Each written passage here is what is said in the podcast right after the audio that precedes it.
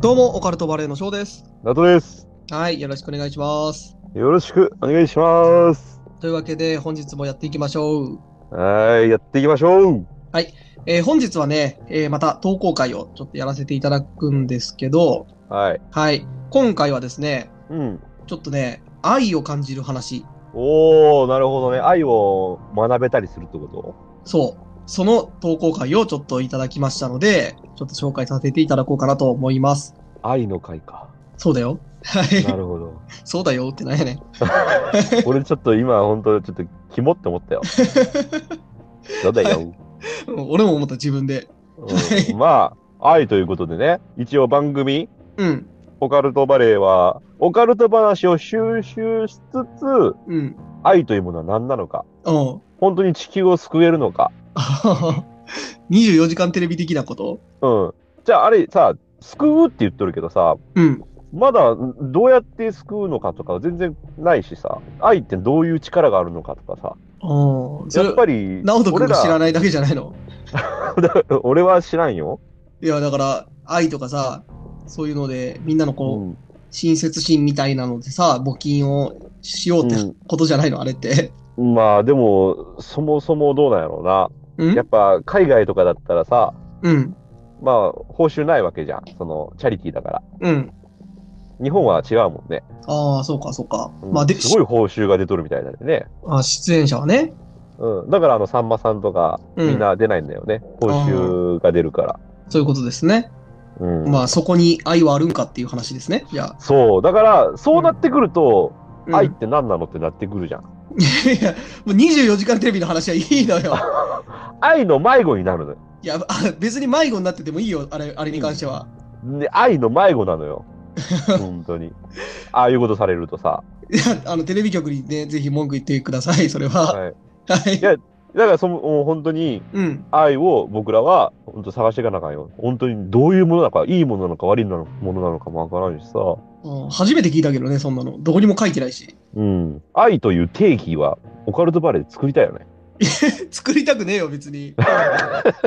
作りたくない二 定人で。義はあるのよ、もうすでに。い定義は何を調べてよ。や、直人君が知らないだけで、うん。愛というのは皆さん知ってますか知っとるかなら。うん。直人君が知らないだけ。 はい。翔くんは知っとんの僕は知ってますよ、はい。教えてよ、じゃあ。これはね、教えてわかるもんじゃないんですよ。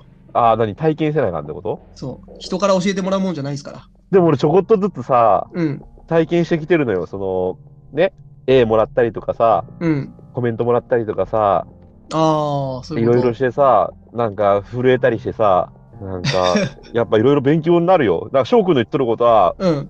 うん、ごもっともだわ。そうだよ。みんなね、その自分で感じて学んでいくもんですかうん、なんかすごいかっこい いよ。ら。ありがとう。なんか、明日も頑張れそう。 うん。まあよかったわ。 はいうん、で、今回は、えーすいません。えっ、と、木登りいのしさん、以前ね、はい。 GPS のお話かな。ああ、うん、神社かなんかうんがちょっとおかしいみたいなね。そうそう、ウォーキングの GPS のお話をちょっといただいた、木登りいのしさんから、またちょっと投稿いただいて、ははい。ちょっとね、愛を感じるお話というのでいただきました。い。めちゃくちゃ気になります。はい。えーじゃあ早速、ちょっと読ませていただきます。よろしくお願いします。はい。木登りいのしさん、ありがとうございます。ありがとうございます。はい、こんばんは。木登りいのししと申します。はいえー先日、ウォーキング中のスマートウォッチの誤作動の投稿を読んでいただき、ありがとうございました。はい今回は約30年前に私が体験した不思議な話を投稿します。おう。とは言っても怖い話ではありません。愛を感じるお話です。ああ、それで翔くんにとったんだ。そう。はい。ありがとうございます。ありがとうございます。当時、私は妻と二人で S 市のマンションに住んでいました。うん。私の両親はそこから車で1時間ほどの隣の市に住んでいました。うんある土曜日の早朝、私が自宅にいると、突然とんでもなく体調が悪くなりました。どうしようもないので、救急車を呼び、妻に付き添われて市民病院に運ばれました。うん幸い、病状は大したことなく、医師の診断を受け、3時間ほど病室で休むと体調が良くなりました。うんそこで自宅に帰ろうと病室を出ると、廊下にある長椅子に妻と両親が座っているのです。うん。最初、妻が両親を呼んだと思ったのですが、うん。話を聞いてみると違うのです。うん。母が言うには嫌な感じがしたから来たというのです。ほう。詳しく話を聞いてみると、朝、すごく嫌な感じがしたので、私のマンションに電話をしてみたのですが、その時間に私と妻は病院にいたので、誰も出ません。うん。嫌な感じが抑えられず、わざわざ車で1時間かけてマンションにやってきたのですが、誰もいません。うん。そこでマンションの管理人に何かありませんでしたかと聞くと、えー今朝救急車が来てたよと言われたので、市民病院に来てみると妻がいたということでした。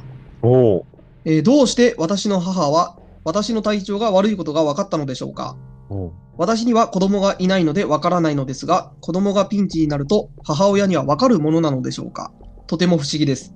う。なるほど。母親が子供を思う愛の気持ちは時間と空間を超越すると実感した出来事でした。えー長文失礼いたしました。ということでいただきました。ありがとうございます。ありがとうございます。まあ、愛を感じる不思議なお話ですね。なるほどね。愛は愛でも、うん。家族愛の方だね。そう。親子の愛というかね。 親子愛っていうか、うん愛にもね、いろんな種類があるから、あまたの。愛を知らんやつが愛を語るな。じゃあじゃあ、俺 は分かってないんだけど、 うん。 やっぱ古い文献とか書物とか見るとさ、やっぱあまたの愛っていう形、注文があるんよ。だから翔くん、例えばさ、翔くんの思い描いてる多分愛っていうのは浅いからさ、うんあの好きな女の子とかさ、それっぽいこと言ってるけど、エロ本ぐらいしか読んだことないやろお前。エロ雑誌な。 俺ら僕らの時代はね、今はね、何でもスマホで何でもやれちゃうけどね、うん、古い書物とか言ってるけど、お前。古い書物と、うん 本当文献うん。と、袋閉じみたいなさ、文献っていうか、はい。うん まあ、そういう愛っていう形がいろいろあるわけですよ。うん。だから、木登りイノシシさんが、まあ、体調を崩して、まあ、連絡してなかったのに、なぜか察知したお母さんが、えー病院に来たっていうお話ですね。すごいよね。すごいですよね。だから、まあ、これも完全に予知能力というか、ね、なんかそういう、なんていうの、シンクロニシティというか、うん。すごいテレパシー的なのが出てるのかな。それをあ察の知して、さ、うん、母親の愛ってすごいじゃん。うん、まあね、うちらにもおるじゃん。オカルトバレーのマザーもは、すごい愛を持って翔くんに接しとったと思おーそうかな。ううの。うん。で、僕のお母もそうだと思うし、ん、うん、たまにさ、聞く話でさ、うん、まあ、ニュースとかになるけどさ、うん、あのー海に落ちてさ、車が。うん。で、そっから子供二人抱えて泳いで上がってくるおおう母さんおうの話聞いたときさ、絶対ありえんらしいの。もう水吸っとるもんってめちゃめちゃ重いし。おう二人抱えて上に上がってくるっていうのはなかなかできんことなんだけど、うん、やっぱ火事場のバカ力うん、愛によって起こされる火事場のバカ力注文があるんかもしれん。うん。まあそういうことだよね、でも。類は一緒だと思うよ。うん。うん、火事場のバカ力ですよね。そうい。ろいろ。うん。の、もう勘がめちゃめちゃ冴えたバージョンだよね。うん。だから第六感がすごい、こう、冴えてるパターンですよね。うん。じゃあ、ちょっとオカルトポイント行ってみますか。おう行こうか。今回長くなりそうだね。長くしやんといてくれよ。んわかった、サクッと行こう。も う、翔くん長くせんで。うん最近ちょっとね、僕らちょっと長いんで、そうね。うん。やっぱねあの無駄話テンポが、 無駄話が多すぎて。結構ね、あの、人気なね、ポッドキャストとかはね、テンポよくトントントントンっていくんよ。うん。トントトントントンみたいなさ。あそういうのがテンポ悪くなるんやけど な。オッケーだから、僕らもリズムに乗って話していうこん。だいぶリズム悪かったけどね、今。う。うん、トントトントン。トントンみたいなね。ちょっとリズム変わっとるやん。まあ、こんな感じでいきましょはい。 はい、トントン行きましょうね。う。はい。はい。じゃあ、どっちから行きますか トントトトントン、トントンみたいなね。いや、もういいのよ。それが長くなる原因だから。 ごめんごめん。はいはい。うん。どっちから行きますかあーじゃあ、翔くんから行こはい。じゃあ、僕のオカルトポイントから行かせていただきましょうかね。うか。はい、行ってみましょはい。まあ、僕のオカルトポイントはね、あのーやっぱりこの、木登りのしさんう。うん。が言うように、これね、お母さんの愛は、ね、すごいと思うんですよ。うん。まあ、時間と空間を超越するほどの愛の気持ちっていうのうがんあると思うんですよね。超越するね。うん。うん。で、まあ僕はね、あんまりそういう体験はしたことないんですよ。うん。その、まあ、怪我とかもね、子供の時いいろいろしてるんですけど、うん。まあ、事前に防いでもらった記憶っていうのは、まあ、僕はないんですよね。まあ、向こうはうん。親側はあるかもしれないですけど、うん。僕、結構ね、あの、膝の骨折ってたりとか、うん。大怪我したことって結構あるんですけど、うん。まあ、そういう時もね、なんか別に、あ、そうなんみたいな感じでしたね。おーうまちだもそうやったな。うん。まあ、唾つけときな、みたいな。おそうそうそう、つばつけとか、赤チンつけときは何でも治るって そうそうそうそうそう教わっとった、俺は。懐かしい。あと、メンソレータムも塗っときは何でも治るでよって言われとった。ああ、うちはね、オロナイン派でしたね。ああー、オロナインか。うん。オロナイ今ンでをも、俺もそうだよ。絶対メンソレータム置いてやって、うん。あもうどんな傷でも治るから、あれ。そうそう。とりあえず、何にでも効くから。うん。オロナイン塗っとけで終わっとった気がね。うんうちもそうやったな。そんな感じやったうな。ん。で、えっ、とね、僕ちょっと、まあ思い出したのが一つあって、うん、これ逆パターンなんですけど、うん。まあ子供から親のパターンもあると思うんですよ、もちろん。まあ、家族愛。うん。うんそうだね。で、これ、これもね、ちょっとごめんなさい。僕、どっかの回で一回言ってるかもしれないですけど、う僕、姉がいるんですよ、お姉ちゃんが。ん。うん。で、姉がね、親父に、ある日ね、うん、あの、なんか、今日夢で、お父さんが、すごい怪我をする夢を見たから、うん。気をつけてくれって言ったんですよ。おー見てもあんまそんなこと言わんよね。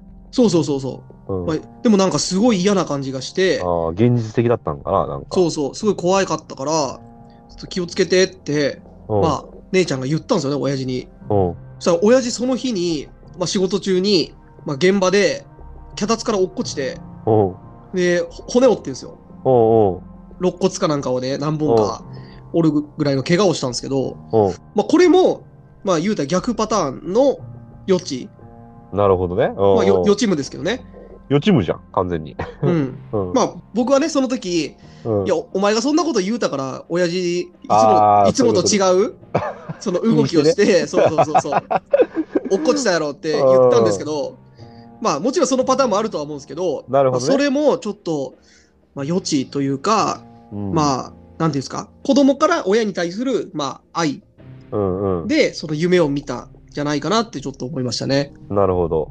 うんあ、身近にあるんだね。うん、まあ唯一それが身近であった不思議な話というか、うん。うん。姉ちゃんが余計なこと言ったからかもしれないですけど、まあ、キャタスなんていつもそこまで使わんけど、まあ、使うか、みたいになってね。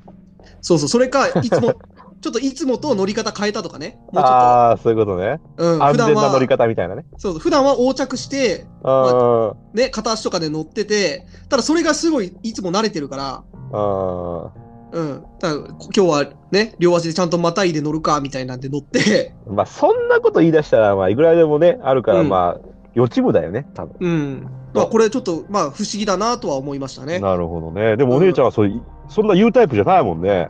全然言うタイプじゃないですよ。ねえ、翔くんの姉ちゃんなんてすげえ怖かったし、う。うんん、ちょっとやんちゃでしたからね。やんちゃだったね。はい。ほんで、 まあまあ、まあそれがね、あのーまあ僕はね、これを話を聞いて、まあ逆にそういう子供から親に対する、えー逆パターンの、まあ虫のせらせというか、うん、そういうのもあって、やっぱりこういうのは存在はするんだなと、うん、第六感なのか、うん、まあよ予知夢なのか、そういう特殊能力なのか、ちょっとその辺はわかんないんですけど、うん。やっぱりそういうのはね、世の中にはやっぱり存在するんだなというのをね、まず思いましたね。うん、なるほど。うん、終わり終わり。はい、じゃあ、はい。行きましょうか。バトンタッチしましょうか。はい。はい、じゃあ次、まあ、さらっとね。はい。僕がね。うん。いや、まあまあ長かったよ。んまあまあ長かったよ。あ、なかったう。そうんだで、俺はもっとサクッとね、パッパッパッパッパッパッっていくわ。あさっきとなんかちゃうけどな。はオッケーじい。ゃあ聞いとって、このテンポの良さをね。うん。じゃあ僕のガールドポイントいきます。はい。はい、僕はね、まあその虫の知らせうん。と言いとりますけど、うん。俺はね、うん。先祖の霊とかさ、ほん。あのー守護霊とかがほん。お母さんに教えてくれたんじゃないかなって思った。ああ、そういうパターンね。うん翔くんは、そう、よ予知夢とか、うん。ね、第六感とか、うんあのーそっち系だったけど、うん。俺はそっちかな。ご先祖様があの、やばいぞっつって、うちの身内がっつって、おうのパターンだと思う。で、お母さんもなんかすごい嫌な予感するって言っとったじゃん。おうだそかういうらこすとごね。い、例えばさ、写真とかでもさ、あのご先祖様が教えてくれたりするわけじゃん。足が危ないぞとかってさ足消したりとかさ、写真で。おうね。だから足気をつけなさいよってなるし、うん。だからその時お母さんは、もうご先祖様が、倒れるぞ、倒れとる、もう、もうすぐ倒れ、倒れとるぞみたいな。おう教えてくれたってことね。そうそうそう。でもお母さん見えんもんで、うん。なんか、なんか変な嫌な予感するなぁ、みたいな。でも、もう周りではご先祖た様たちが、たくさん、いけいけいけって言っとんのよ。うん。そういうこ、そういうパターンね。うん。はよいけ、はよいけって言って。で、お母さんも、うーん、なんか嫌な予感するなぁ、とか思っとってさ。うん。まあ、でそれも、第六感というか、いや、まあ、つながるっちゃつながるけどね。うん。まあ、その、霊的な話でうん。いくとね。そういうことね。う。うんん。で、うおん、母さんの行動力よ。おうそうすね。ぐにね、嫌な予感するもんで、行くってなかなかないと思うのよ。うん。確かに。そう、嫌な予感するから、隣町だったかな。うん。うん。隣の市って言ってたねあ、そうそう、隣の市までさ、行って、顔を見ると。うん。うん。そこまでの行動力がやっぱね、賞賛に値しますよ。確かに、に。それの行動力がやっぱり愛だと思うし。うん。そうだね。その、うん予知をしたとかね、虫の知らせというよりも、その行動力に愛があるよね。そう、そこが僕の中ではキーポイントかな。その行動力、お母さんの息子に対する。うん。うん、だってで、それがあった、うんとったってことだよね。うん。だって、車でね、1時間かけて、うんまあ、行くわけじゃないですか。そう、結構だよ。もし何もなかったらね、まあ、往復で2時間無駄になっちゃうわけじゃないですか。まあそうだね。まあ、その、え2時間を無駄になったとしても、まあ、確かめに行かなきゃなって思って行動するっていうところに愛がありますよね。愛があるし、うん。あとね、もう一個ね、あのーもしものパターンがあるんだけど、ほう。お母さんも本当にそう予知とかできるうん。人、ほう能。力を持っとる人だったのかもしれない。あのーもう誰にも言ってないんだけど、チェルシーさんみたいに、あの別に誰にも言わず、うん。だから言ったって面倒くさくなるだけだしみたいな。おーだから結構昔から勘が鋭いとかね。そう、うん、昔からいろいろ当たっとるとこがあるから、それうん、が行動力とイコールになったのかもしれない。あーいや、僕は子供を思う気持ちで行動してほしいな、そこは。うん。だから愛でしょだからうん。愛なんだけど、こういうパターンもあるよねっていう。うん。まあ、パターンとしてはね、あるパけターンとどし。ては、うん。もしかしたらお母さんもいろいろ霊感強かったりとか、なるほどね。ある人だったのかもしれん。うん。まあ、とりあえず本当、女性の勘っていうのはね、うん。まあ、お母さん女性だからね。うん。まあ、ちょっと話がちょっとそれちゃうんだけど、女性の勘っていうものは、なんかちょっと末恐ろしいとこがあるよね。いや、ないですね。いや、あるよいや。翔くんもいろいろあったでしょ、女性の勘。ああ、か、ねえか、指紋取られたりとかしとったじゃん、昔。ありましたね。ねえ、翔くんが怪しいからって言ってね。指紋認証でね。指紋認証の。俺ね、そんな間抜けおらんと思うよ。おううん、あのね、あの昔の話になるんですけど、翔くんはね、昔悪いことをしとって、おうで、彼女が、なんかこいつ怪しいなって言って、おうまあ女性の勘が働くわけですよ。おうで、そこで翔くんは寝とるっすわ。翔くん寝て、おうで、携帯指紋認証でしかあかんようになっとるから、うん。まあ安心して、ね、寝るわね。うん。で、寝とる間に指紋取られて、で、いろいろバレて、おう怒られるっていうのがあったよね。いや、まあまあまあ、別に怒られ、 怒られてないけどね、そんな。う悪いことしてないから、まず。ん、いや、まあでも指紋認証取られたのは本当でしょキャッツアイに。それは本当だよ。だから、あの、指紋認証取ってくるのは、ルパンか、 彼女ぐらいしか そうだから、あのね、あのしばらくの間、キャッツアイって言われとったもんね。言われてましたね。ねえまあ、俺からすると、うん。あの寝とる間に指紋取られるような間抜けなやつの方が悪いと思うけどね。いや、だから僕は別に、あの、見られてもやましいことないから、うん。警戒してないんですよ。間抜けだよ、ただの。あの、指紋取られることを警戒してる人間って、やましいことをしてる人間じゃないですか。うん。僕別に見られても、まあ、その悪いことしてないんで、うん。あのまあ、堂々としてるってだけですよ。うん。じゃあ、俺も悪いことしたことないし、うん。じゃあ、翔くんと一緒の意見よ。別に携帯なんていつでも見られてもいいよ。うん。いいんだけど、うん。その女性の感ってなんかあるじゃん。まあまあまあ。からんというか、まあ、外れとったんやけどね、別に、向こうは。うん。いや、だから、じゃあいろんなことよ。俺悪いことしてないから外れとるけどね。うん。じゃあ俺も悪いことしないんだけど、うん。なんか怖えなっていうさ、なんでいまあまあつも連絡してこんのに、こういう時に連絡してくるみたいな、あるじゃまあ、なんか怪しい挙動みたいなのがあったんじゃないの、ん。いつも電話してこんのに、なんでこの時だけ電話してくるみたいなさ。ああ、やまましあいこ俺はとね、してうるんじゃあ時じゃにねあ。うんじゃあじゃあ俺は悪いこと一回もしたことないんだけど、いやいや、してないんだったらこういう時にっていう状況がないやん。まあ、あれよ、想定よ。何々そう想像してる、想像して今話してる。そういうのもあるよねって。え、あの、直人君に起きた身の話じゃなくて、ああ、みイメージしてるよ、俺は今。身の上の話じゃないの身の上話なんて悪いことしたことないから、そんなん話発展せんよ。いや、あの、勘が鋭いかどうかなんてわかんないじゃん。だから、あのよく言われとるじゃん。女性の 勘はすごすごいよって。すそごのいし話どがしたかっただけ。しどろもどろになっとるけど大 丈夫。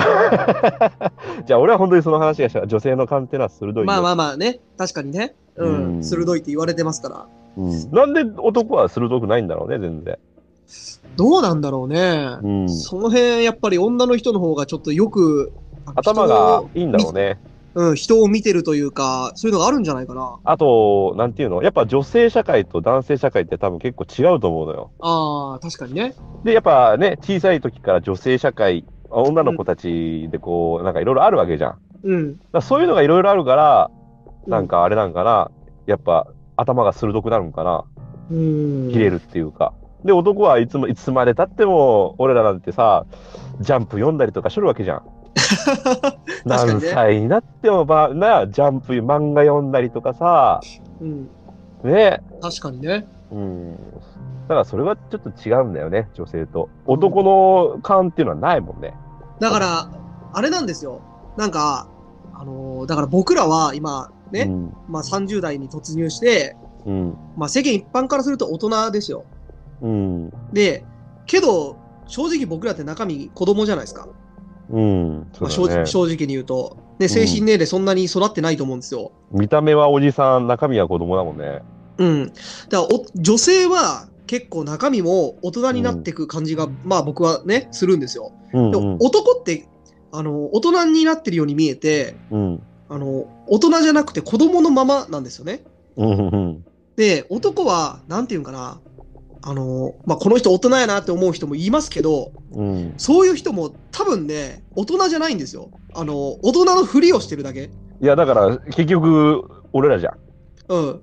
い社会人俺らはじゃあじゃあ会社では大人のふりしとるでしょうん、だから男は、なんていうの、大人になるというよりも、大人のふりが上手くなるだけ。ああ、そうだね。うん。そういう感じがしますよね。なんか。